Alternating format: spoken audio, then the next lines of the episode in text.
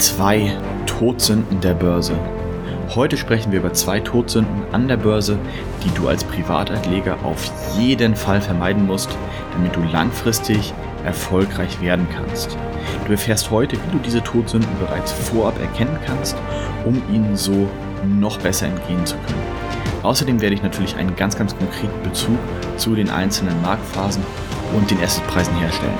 Also wenn du mehr darüber erfahren willst, bleib einfach dran. Und damit herzlich willkommen zur heutigen Podcast-Episode. Ich bin Christian und ich helfe dir dabei, die richtigen Entscheidungen im Umgang mit deinem Geld zu treffen, damit du dir dein finanzielles Fundament für mehr Freiheit und Sicherheit aufbauen kannst. Legen wir direkt mit der ersten Todsünde los, die Gier. Gerade Börsenneulinge erhoffen sich auch den schnellen Reichtum an der Börse. Dann haben sie wahrscheinlich irgendeine Story gehört, wie irgendjemand, meistens in Amerika, über Nacht vermeintlich über Nacht an der Börse reich geworden ist. Und daraus entsteht eben diese Gier, ohne viel arbeiten zu müssen, ohne Geduld zu haben, ohne langen Atem haben zu müssen, auch an der Börse reich zu werden. Und diese Gier, die entsteht meistens, wenn einfach dieser Optimismus, wenn einfach so diese Stories überhand nehmen, dieser Optimismus immer größer wird und der Privatanleger dann sich auch erhofft, jetzt reichen 6% pro Jahr nicht mehr, jetzt müssen es 10, 20, 30 oder eben diese über Nacht erfolgreich diese 2000, 4000 Prozent über Nacht sein, sodass sich ein Investment dann sofort auszahlt und du für den Rest deines Lebens finanziell abgesichert bist. Diese Gier tritt eigentlich immer in, in zwei Phasen auf. Die erste Phase ist, wenn ein Investment, eine Assetklasse richtig, richtig gut gelaufen ist. Als Beispiel war das so der Bitcoin Mitte 2017, der dann auch in die Mainstream-Medien gekommen ist. An dieser Stelle sei mir der Kommentar erlaubt.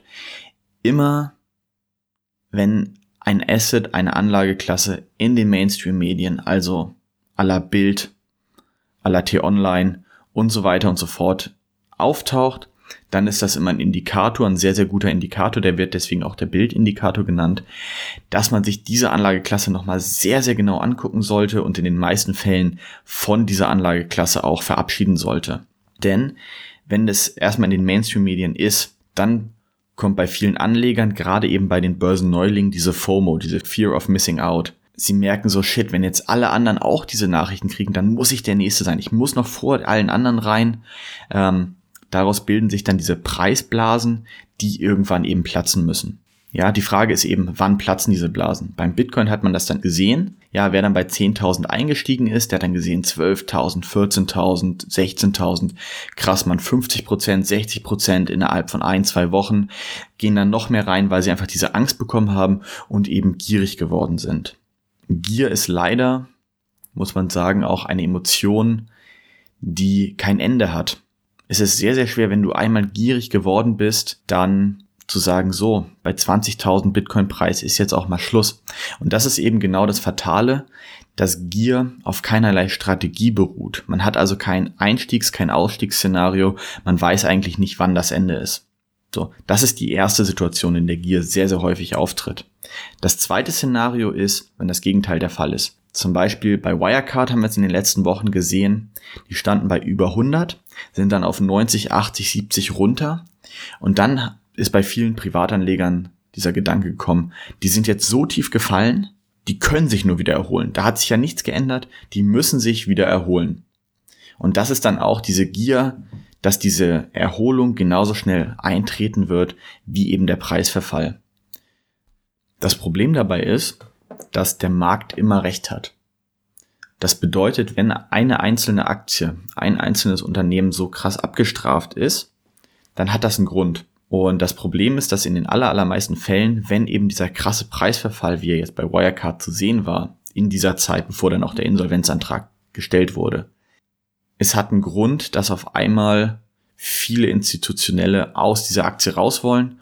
Und da ist eben das Problem, dass meistens wieder der Privatanleger derjenige ist, der das Nachsehen hat, weil der einfach viel zu langsam agiert, weil der nicht direkt an den Nachrichtenquellen dran sitzt und dann eben in so einem Fall derjenige ist, der den meisten Schaden auch prozentual von seinem Einkommen, von seinem Vermögen eben erleidet.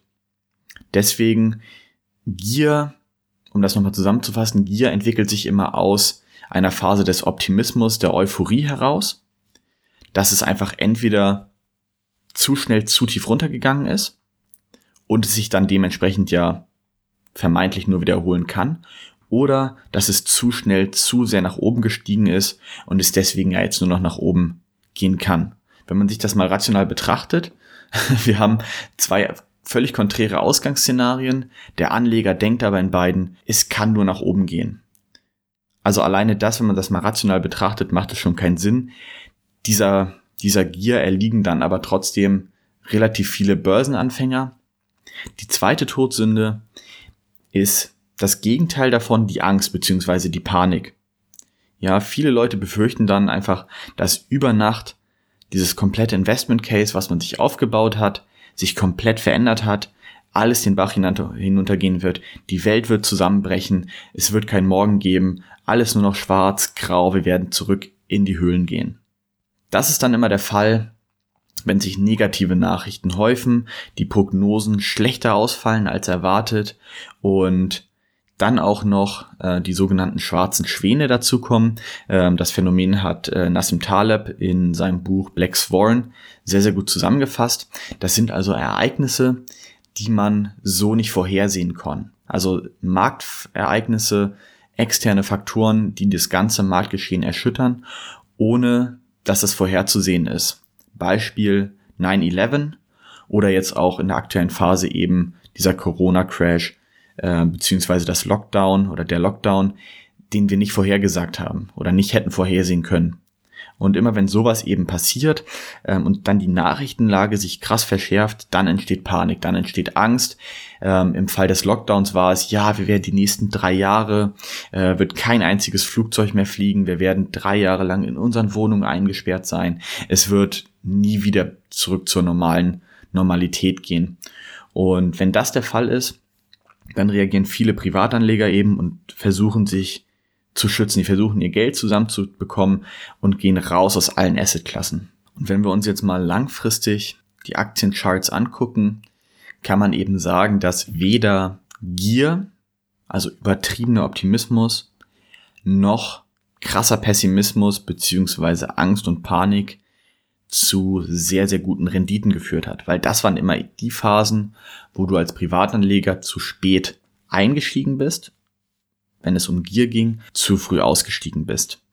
Das bedeutet ganz einfach, dass wenn du dir selber, wenn du es selber schaffst, diese Spitzen, diese Peak Emotions, wenn du die beim Investieren, beim Anlegen einfach rausnehmen kannst, dass es dir dann gelingen wird, eine deutlich höhere Rendite zu erwirtschaften, du wirst ruhiger schlafen und du wirst dich langfristig einfach besser fühlen. Und das erreichst du eben in vier einfachen Schritten. Schritt eins: befasse dich ganz konkret mit deinem Investment, bevor du es tätigst. Verschaffe dir ein übergeordnetes Bild von der aktuellen Marktphase. Also setz das Ganze mal in den Kontext, überleg dir, wie sind die letzten Monate, die letzten Jahre, die letzten Jahrzehnte gelaufen, was haben wir da für, Veränderungen, was sind aktuelle Veränderungen, die sich anbahnen, wie ist so der insgesamte Trend. Dann erstelle dir ein realistisches Szenario für deine persönliche Situation. Also nutz das Wissen, was du jetzt auch durch meinen Podcast schon erreicht hast. Ähm, wie ist deine Zielrendite? was sind die Vergleichsrenditen anderer Anlagen.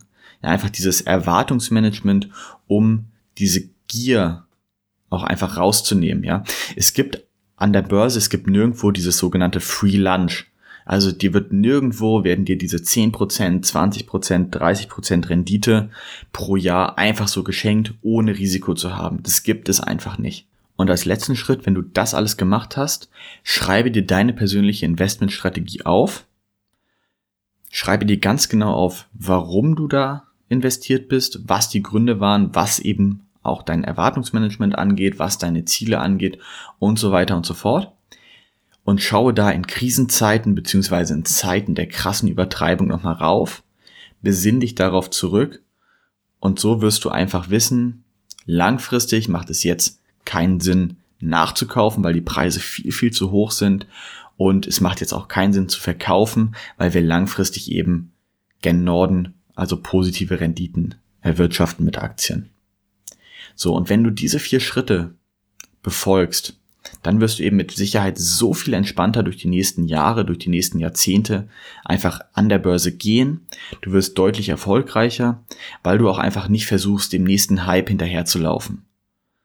Und damit wünsche ich dir eine sehr, sehr gute Zeit. Ich wünsche dir alles Gute und vor allem einen langen Atem, einen langen, ruhigen Atem an der Börse.